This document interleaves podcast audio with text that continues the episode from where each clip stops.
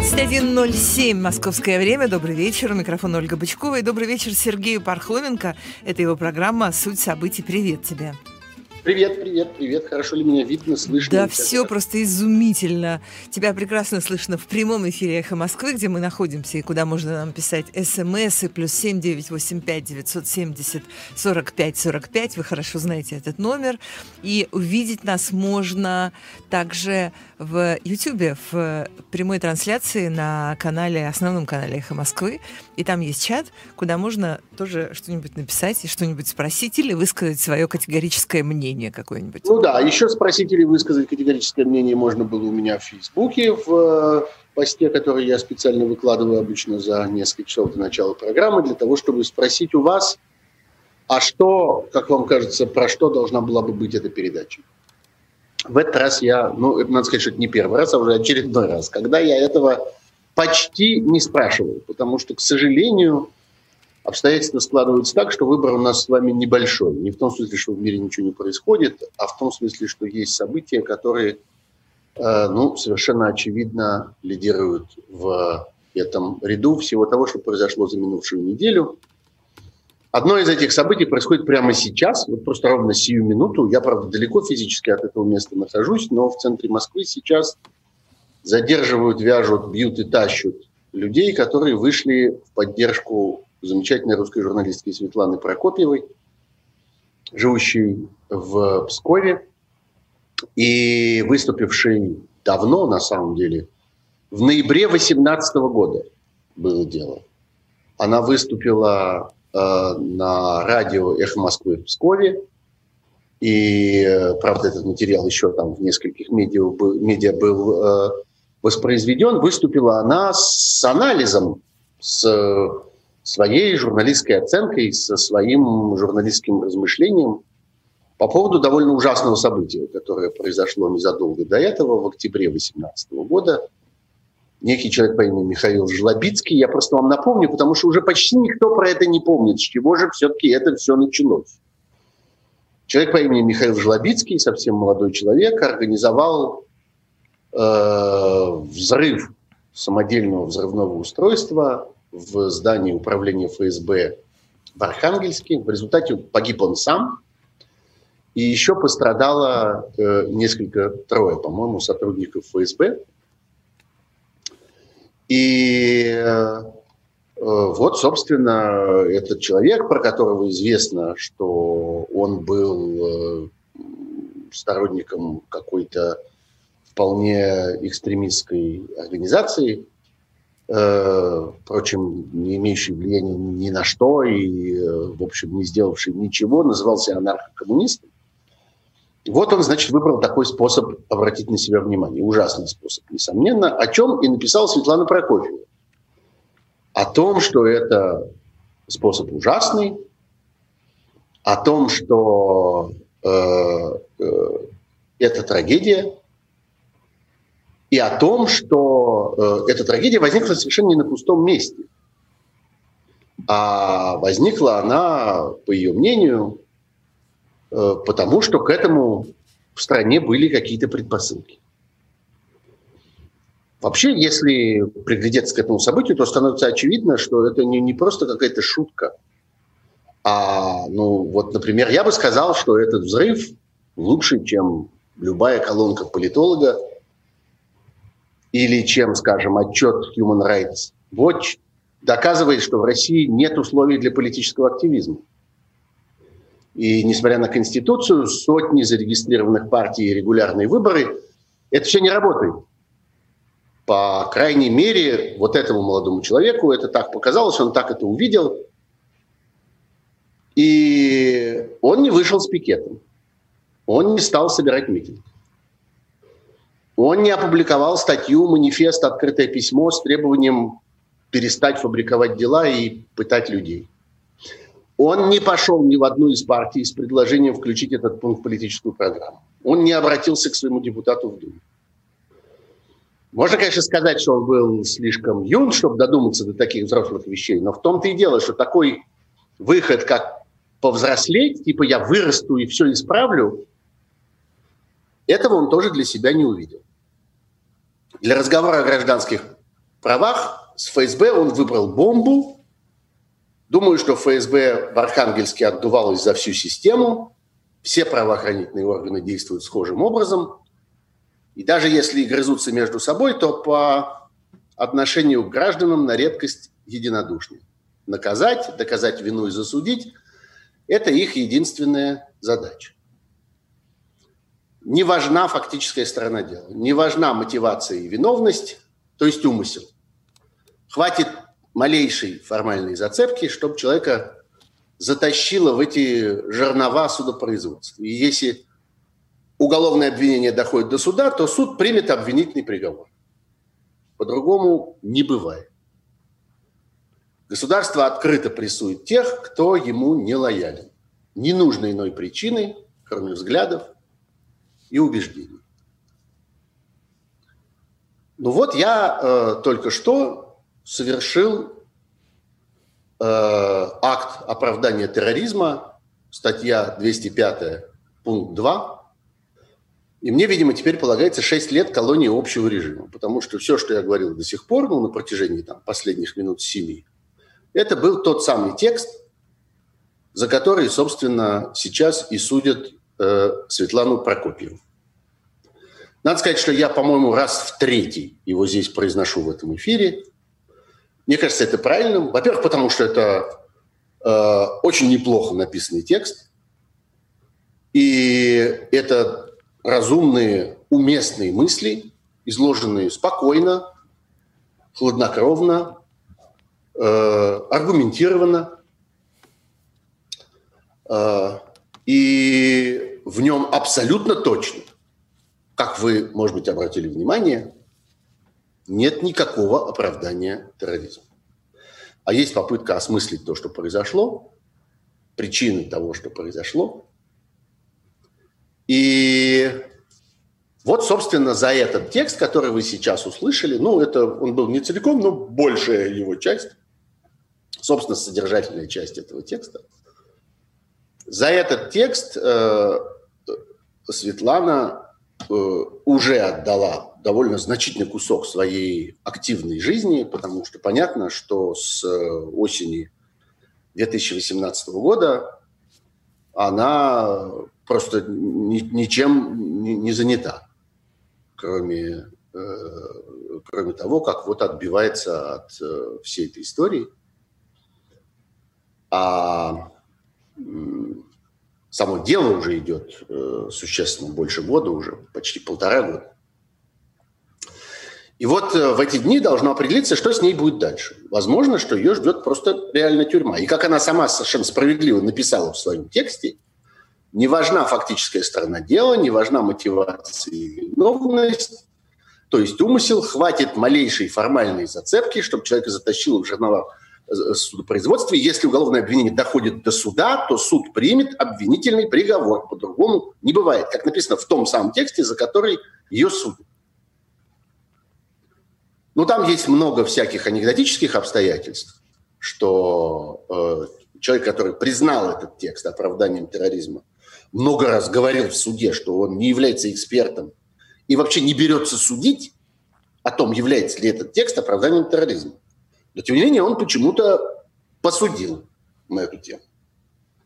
И составил там соответствующий формуляр для того, чтобы запустить, э, запустить всю эту машину.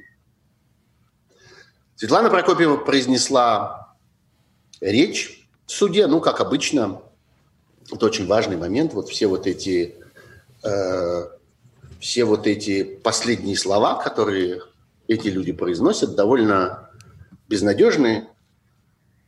Мы видели в исполнении участников театрального дела совсем недавно э, эти речи. Вот теперь пришла э, ее очередь.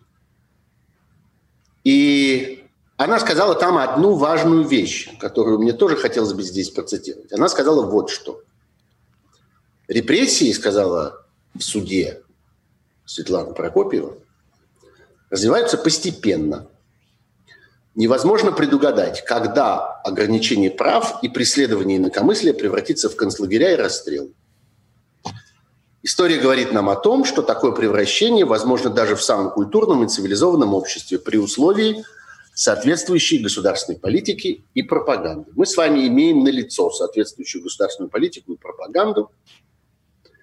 До какой степени наше общество является самым культурным и цивилизованным, я сейчас не стану судить.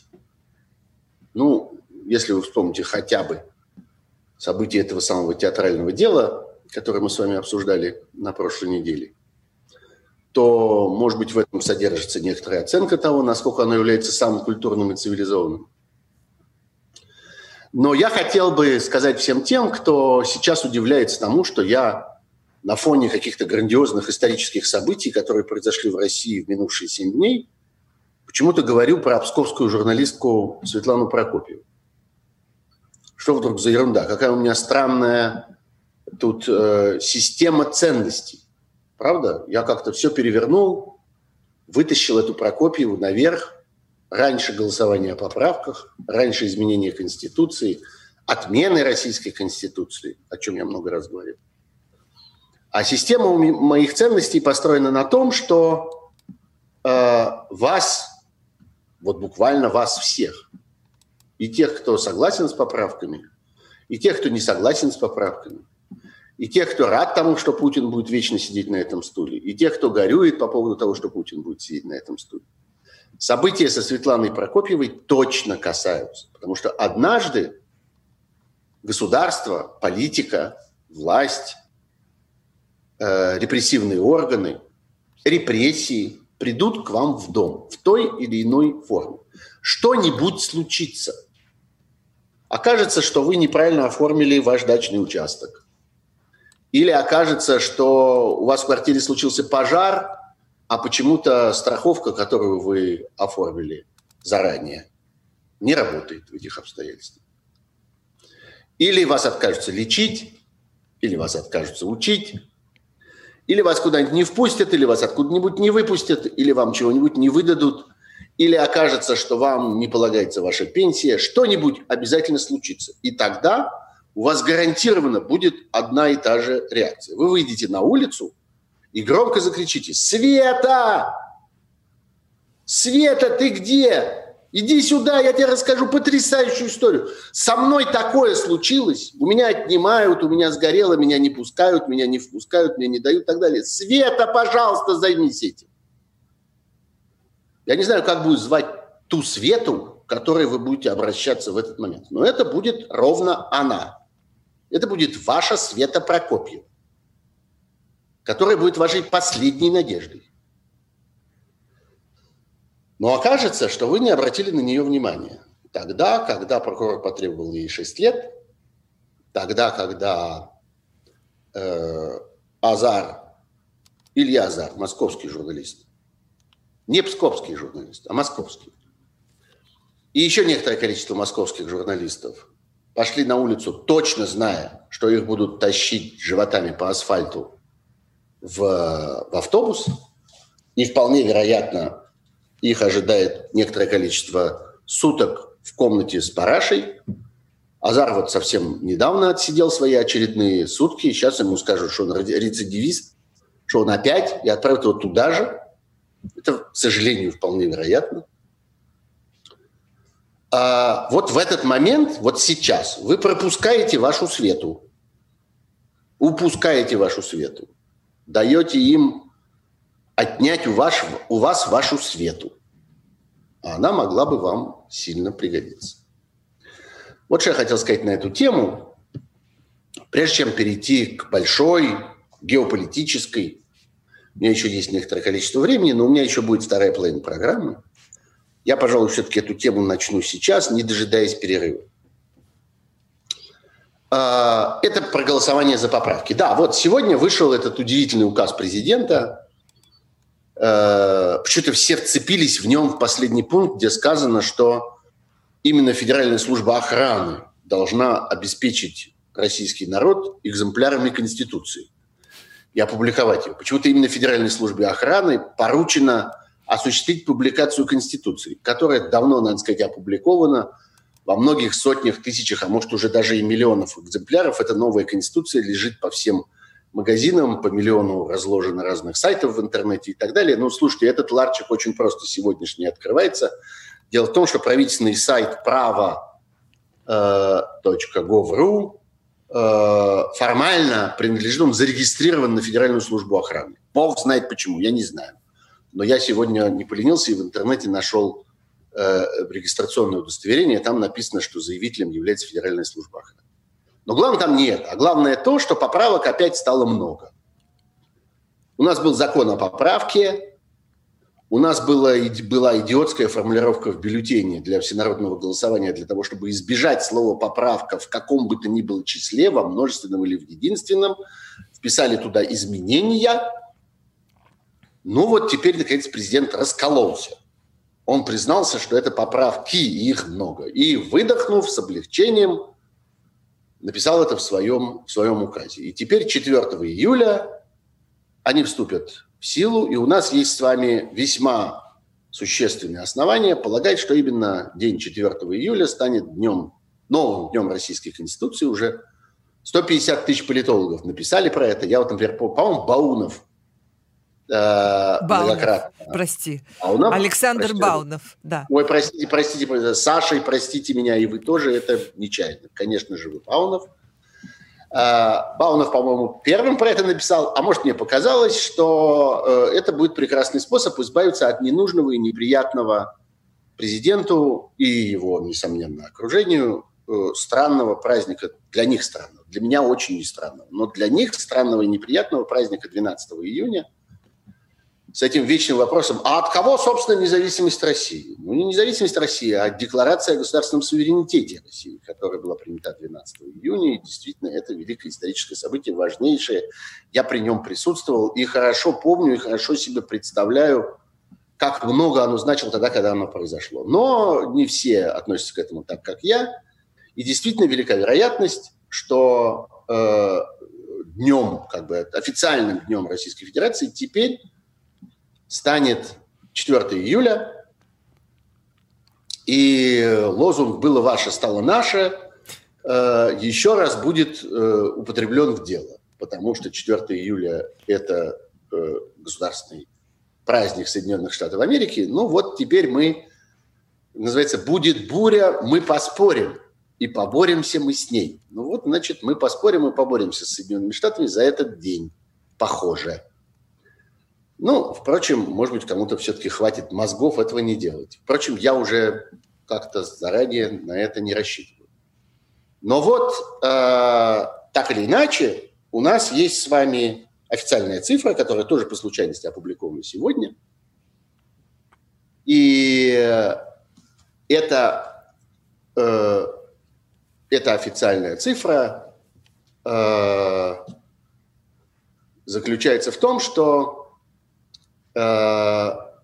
вот официальная цифра заключается в том, что официальный результат, что 65% э, э, российских избирателей проголосовали за и прошу прощения, 67,97 процентов проголосовали за и 77,92 составила явка. Это искомая цифра. Она заключается в том, что искомость ее заключается в том, что это больше 50% от всех. И главный урок, который мы должны извлечь из этого, э, из этого голосования, заключается в том, что этой цифры не удалось достичь просто требованиями от избирателей. Вот оказалось, что можно устроить более или менее все. Можно устроить колоссальную пропагандистскую вакханалию и бесконечно долбить агитацией со всех телеканалов, с плакатов, с билбордов, с радио, с телевизора, из газет, отовсюду с участием каких угодно звезд. Можно скрывать смысл тех поправок, о которых, происходит, э, о которых идет речь. Можно закапывать поправку об обнулении сроков Путина как можно глубже, наверх вытаскивать борьбу с гомосексуальными семьями, э, запрет чиновникам с двойным гражданством, какое-то там счастье бездомных животных, индексацию пенсии и всякое такое прочее. Можно раздавать людям деньги. Это, конечно, останется историческое видео, когда глава Пенсионного фонда России Максим Топилин за неделю до голосования сидит на каком-то очень смешном фоне, который виден у него из окна, видимо, его квартиры, и, значит, накачивает своих подчиненных, что они должны обязательно 1 июля раздать денег. Можно раздавать людям деньги непосредственно перед голосованием. Можно организовать скупку голосов на избирательных участках с беспроигрышными лотереями, кому тысячу рублей, кому четыре тысячи рублей, покупка промтоваров – это уже не пирожки в буфете, как это было в советское время, это, это прямая скупка голосов людей. Наконец, можно организовать беспрецедентное административное давление, э, требуя от людей, чтобы они сами зарегистрировались, перерегистрировались, пошли голосовать, привели с собой еще трех человек и так далее. Все это можно сделать. И все равно окажется, что этого недостаточно, чтобы 50% населения – просто пришло и проголосовало как надо. Этого не хватает на 50%. Все равно требуются для этого фальсификации. Откуда, откуда известно, что этого, половине, откуда известно, что этого не хватило? Ну, это, то есть, да. это известно, это известно из э, математических расчетов, ага, о которых ага. мы с вами поговорим во второй половине. Да, вот это важно. Выясняется, выясняется, что без фальсификаций, без доброшенных голосов 50% не получается, и это конец истории о путинском подавляющем большинстве. Вот это та социология, которая, наконец, продемонстрировала нам реальный, а не выдуманный результат. Можно устраивать сколько угодно опросов, но ни один социологический опрос никогда не будет до такой степени репрезентативным и до такой степени показательным, когда с населением устроили вот это все, что я только что перечислял, и оказалось, что 50% не набралось. А как их не набралось, почему их не набралось, об этом во второй половине нашей программы. Да, сейчас мы делаем небольшой перерыв на краткие новости и рекламу. Это программа «Суть событий». Сергей Пархоменко отвлечется от нас на три минуты. А, мы послушаем новости и потом вернемся к этому разговору. 21.33 мы продолжаем программу «Суть событий» с Сергеем Пархоменко. Итак, ты остановился на том, откуда, собственно, известно и как удалось да. понять, да, вот что есть, э, вот с цифрами что-то не то с этим цифра, голосованием. Точнее, формальные цифры. Вообще в этот раз, давайте сразу про это вспомним, что в этот раз цифр существенно меньше. А, для опытного человека, который смотрит на протокол голосования в каком-нибудь участковом в какой-то участковой избирательной комиссии, э, протокол выглядит странно, потому что в нем примерно треть от тех цифр, которые там должны быть. Чуть позже про это поговорим. Смысл этого заключается в том, что uh-huh. труднее было проверить, труднее было выловить какие-то несоответствия в манипуляциях с бюллетенями. Но вот по формальным протоколам явка 67-97, то есть почти 68%, и за изменения в, куда идти в, потом посмотрим, 78, почти, 77-92. Итого от всех избирателей почти 53%, 52,96%. На самом деле есть теперь уже очень привычные, очень простые, очень ясные э, методы для того, чтобы, зная как проголосовали на каждом участке, в России почти 100 тысяч избирательных участков. Каждый участок дает, грубо говоря, там 4 цифры, количество по списку, количество пришедших, количество за, количество против. Четыре главных, ну, пять, там еще недействительные бюллетени. И вот эти более или менее полмиллиона цифр достаточный массив для того, чтобы делать из этого серьезные статистические математические выкладки. И по этим выкладкам оказывается, что в выборах приняли участие 26 миллионов зеленых человечков без опознавательных знаков. 26 миллионов. В действительности э, в действительности явка реальная составила только 45%, а э, проголосовали за всего 65%. Умножьте одно на другое, и никаких 50 вы не получите. 26 миллионов приписанных голосов по всей России. Совершенно очевидно, что э, речь не идет о 26 миллионах листов бумаги, которые таскали туда-сюда. Большая часть, конечно, этих приписок делается виртуальным образом, на этапе оформления протоколов, на этапе подсчетов, на этапе сведения сведений э, участковых избирательных комиссий в территориальные, а территориальных в комиссии субъектов федерации, а комиссии субъектов федерации в ЦИК.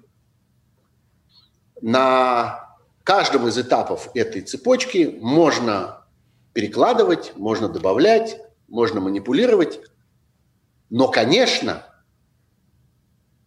все это в таких масштабах невиданных, 26 миллионов не было никогда. Ну вот самые грязные выборы, которые до сих пор были зарегистрированы, это выборы, президентские выборы 2007 года, 2008 года, прошу прощения, и думские выборы 2011. Они считались рекордными. После думских выборов 2011 прошли вот те э, массовые протестные акции, о которых многие хорошо помнят. И которые, между прочим, надолго, собственно, до нынешнего момента прекратили массовые фальсификации в Москве. Выяснилось, что проще, чтобы Москва была посчитана по-человечески, чем рисковать опять вот такими выступлениями. Эта практика была нарушена только сейчас, вот в этот раз. В Москве тоже часть из этих зеленых человечков поучаствовали в выборах. Так вот, математики говорят нам э, о том, что все это стало возможно, все это удалось вот в таком масштабе, но как это стало возможно? Сущности, если описывать то, что произошло с этими выборами, то можно это описать более-менее одной фразой. Были легализованы было легализовано все то, что раньше считалось подлогом и фальсификацией. Вот было некоторое количество э, действий, поступков, манипуляций, комбинаций, которые закон, между прочим, до сих пор действующий в России. Закон объявлял фальсификации выборов, нарушением, подлогом. Ну, например, вот я был членом участковой избирательной комиссии, я очень хорошо это помню. С чего начинается день, вот, собственно, день голосования в участковой избирательной комиссии, после того, как, ну, какие-то совсем первичные подготовительные действия сделаны. Вот сейчас, сейчас начнется голосование. Что должна сделать комиссия? Она должна убедиться, что в урне ничего нет. Что урна, которая стоит на избирательном участке, пуста. Потому что в урну ничто не может попасть никаким способом по закону, кроме одного единственного способа – из рук избирателя. Вот избиратель получает в результате некоторой процедуры в руки бюллетень, чего-то такое с ним делает, потом сам ножками идет и ручками засовывает. Либо в урну, либо в этот самый электрический КАИБ, считыватель. Если появляется в урне что-нибудь каким-нибудь другим способом, это и есть вброс. Вброс может быть одного бюллетеня, вброс может быть 500 бюллетеней или тысячи. Здесь важно одно. Это не избиратель сам принес и положил. Значит, теперь все это объявляется небывшим. Этот закон, действующий в России, объявляется не относящимся к тому, что мы делаем сегодня. И оказывается, что Э, теперь в урне в начале дня уже что-то навалено. А что там навалено? А то, что в прошлый день собрали. То, что происходило в течение одного из предыдущих вот этих самых дней предварительного голосования. Раньше было нельзя, теперь можно. Э, бюллетень может попасть в урну только от, из, от избирателя? Ничего подобного. Члены комиссии сами засунут в урну то, что они насобирали на улице. Вот когда они сидели на пеньке, на помойном ведре, в дупле старого дуба, ловили человека, который, в свою очередь, ловил рыбу на берегу реки и всякое такое. Они насобирали каких-то бюллетеней, принесли и засунули. Раньше бы им сказали, это вброс. А теперь они говорят, да нет, что там, это мы принесли с улицы, что нашли. Бюллетени выдаются только самому избирателю, гласит закон, в обмен на паспорт. Теперь паспортные данные написаны в книге заранее. В сущности, никакого паспорта не нужно. Его можно показать с трех метров. Ну, можно показать и молитвенник, например, любую подходящую бумажку соответствующего размера. Э, женский роман в мягкой обложке, например, можно развернуть и показать. Сойдет за паспорт. Все же очень заинтересованы в том, чтобы вы проголосовали. Никто придираться-то не будет со словами «Подождите, подождите, минуточку, это Александра Маринина у вас». Ничего, сойдет, можно попробовать. Работа комиссии, гласит закон, коллегиально и коллективно. Собирается много народу. В комиссии обычно там 10, 12, 15 человек. И вот они все... Нет, теперь совершенно не так. Теперь на протяжении всех этих бесконечных дней голосования один-два человека занимаются этими манипуляциями, а остальные просто ждут последнего дня. И все, что эти один-два человека совершили за предварительные дни, все потом будет принято и признано как э, возможный, легальный, разумный, законный сбор голосов непонятно от кого, непонятно как. Наблюдатели и журналисты э, имеют, говорит закон, право следить за всеми этапами голосования и подсчета голосов. Нет, этот закон не действует. Теперь только через фильтр, через общественную палату. Не может быть никакого голосования по домам, если человек заранее не попросил, не потребовал, не записался, не зарегистрировался, и вот конкретно к нему идет с наблюдателем, иногда с камерой, идет э, вот эта вот выходная, выездная группа по квартирам и собирает эти бюллетени не в чемодан, не в переметную сумму, а в специально подготовленный пластмассовый ящик, опечатанный законным образом и так далее. А все, что остальное, все, что не так, все, что с нарушением этого, это все фальсификация. Это все нарушение. Это все преступление. Нет, не в этот раз. В этот раз можно. И так далее. Все то, что люди, которые занимались частотой выборов, честные члены УИКов и наблюдатели регистрировали как нарушения и фальсификации на протяжении многих лет, все это в этот раз объявлено законным, допустимым и благополучным. Вот это то, что потребовалось сделать в России для того, чтобы собрать вместе 26 миллионов фальшивых голосов, которые приняли участие в подсчете результатов этого голосования. Иначе 26 миллионов не собиралось. И вот что интересно. В следующий раз, когда потребуется 26 миллионов фальшивых голосов, опять не соберется. Это значит, что придется закрепить это решение о том, что закон в России больше не действует. Отдельным законом отменить закон. И вот, собственно, это мы видим в последние дни, когда снова и снова все новые и новые люди, там уже Нитвиенко, там, разумеется, и Клишес, который сделался в своем единственном лице главным законодателем Российской Федерации, они постепенно приучают нас к идее, что объявление беззакония законным станет постоянно привычным, потому что 26 миллионов фальшивых голосов нужны будут теперь каждый раз. Они нужны будут для избрания Думы, Ведь нет никакого путинского большинства и нет никаких шансов собрать Думу нужного состава без фальсификаций такого размера.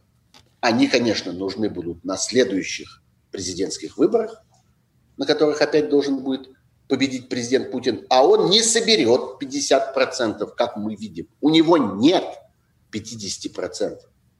Несмотря на то, что он непосредственно кормил деньгами, на то, что он раздавал обещания, на то, что он запретил соперникам, ну, в данном случае соперникам, тем, кто против, запретил какую бы то ни было агитацию, а себе разрешил ее, включая день голосования. Несмотря на то, что правило о недопустимости социологических опросов и экзит-полов в день голосования тоже было отменено. Вот несмотря на это все, 50% не собралось. Пришлось идти к зеленым человечкам с криками «их там нет, их там нет».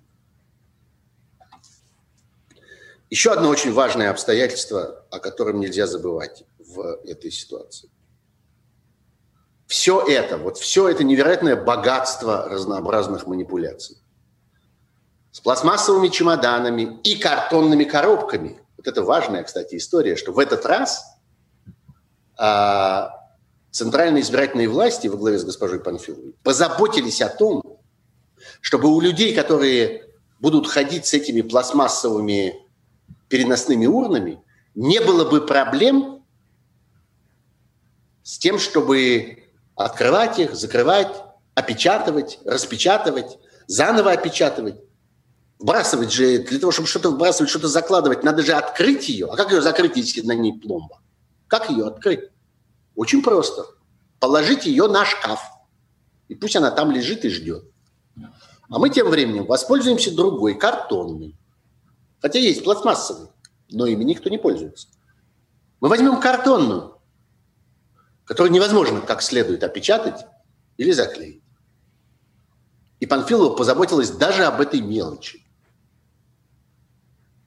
Так вот, все это, вся эта беготня с картонными коробками, сидение по помойкам на раскладных столиках, закладывание в урну того, что насобирали вчера, корректировка того, что насобирали вчера. Все это возможно только при участии сотен тысяч 100 тысяч избирателей. Говорит Сергей Пархоменко. А, и а, если он действительно сказал, что 60 с чем-нибудь процентов э, это было голосование, а 70 с чем-то процентов это была явка, то да, конечно, цифры наоборот, а, но, э, но Э, он мог так оговориться, потому что действительно мы наблюдали, в общем, э, вечером э, того дня, когда было голосование, 1 июля, мы наблюдали, как менялась эта цифра, как, с одной стороны, были голосования, были результаты Э, так называемых экзит-полов, которые проводили сразу несколько э, организаций, э, несколько источников. С другой стороны, очень быстро менялись цифры, собственно, голосования. Мы помним, э, как, какие были удивительные истории с какими-то субъектами федерации, когда вначале там кто-то проголосовал больше нет, а меньше да, а потом э, быстро Элла Панфилова сказала нет-нет-нет, они просто да, вот перепутали уже... позиции. Ты уже с нами по телефону? Да? Да. Скажи, Всё. пожалуйста, на каком месте оборвалось? Э, оборвалось, собственно, на том месте, э, когда ты начал говорить, что это все э, делали тысячи или сотни тысяч да, так вот, участников, да, да, да, все, я понял. собственно, избирательных комиссий. У нас есть да, у нас есть, у нас есть около 100 тысяч избирательных комиссий в стране, и на каждую из них нужно 3-4 человека из общего состава людей, которые готовы будут принимать в этом участие. Такова э, практика, как она обнаружилась в этот раз. Принимать Если участие сильно, в э, подтасовках? Принимать участие, принимать участие в фальсификации. Угу. Если у вас многодневное голосование, вы не обязаны ввязывать в него все 12-15 человек, которые участвуют у вас в комиссии. Они могут спокойненько сидеть по домам первые 6 дней творения. В это время работают те 2-3 человека, ну, может, еще один запасной. Обычно это председатель, его заместитель и секретарь комиссии, которые осуществляют все то, что необходимо в течение этих первых дней. И вот, э, собственно, конкретная ситуация, например, в обсуждении которой я оказался завязан на протяжении последних, э, последних пары дней, совершенно модельная история. Я писал о ней себя в Фейсбуке. Посмотрите, пожалуйста, там есть уже несколько постов на эту тему. Это история теперь уже легендарного избирательного участка номер 10 в Адмиралтейском районе Санкт-Петербурга. Э, этот участок, как водится, расположен в довольно крупной школе, в школе имени Лорис Мелихова. Э, заместитель председателя на нем была директор этой школы. А э, председателем был очень скромный, симпатичный санкт-петербургский труженик, водитель, а теперь технический директор частной станции скорой помощи в Петербурге, довольно известного там предприятия. Что они сделали? Они э, нарисовали несколько десятков э, бюллетеней.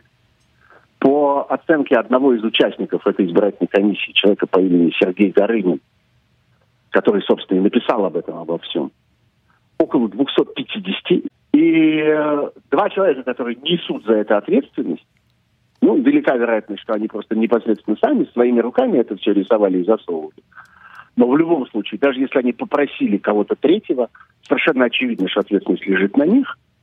Это председатель этой комиссии по, по имени Владимир Вячеславович Петухов, вот этот самый водитель скорой помощи, ныне технический директор.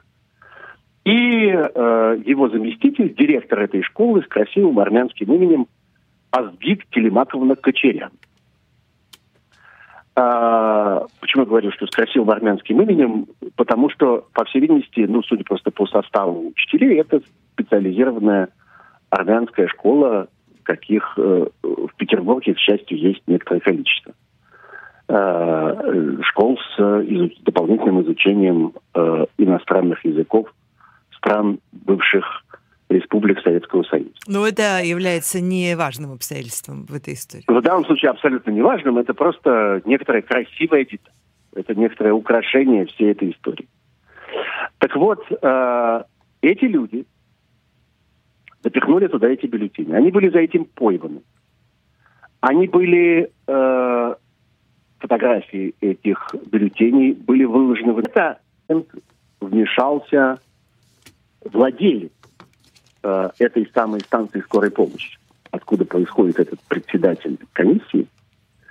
И, ну, не я, а другие люди э, обратились к нему, он человек достаточно известный в Петербурге, его зовут Лев Авербах, и ему написали, и затежили его как бы, э, обратили его внимание на мой пост, он появился в моем посте в Фейсбуке, в комментариях, и мы договорились о том, что мы обсудим с ним эту историю. У меня не было... Немножко был технический сбой, но мы же все исправили. Спасибо большое, всем пока.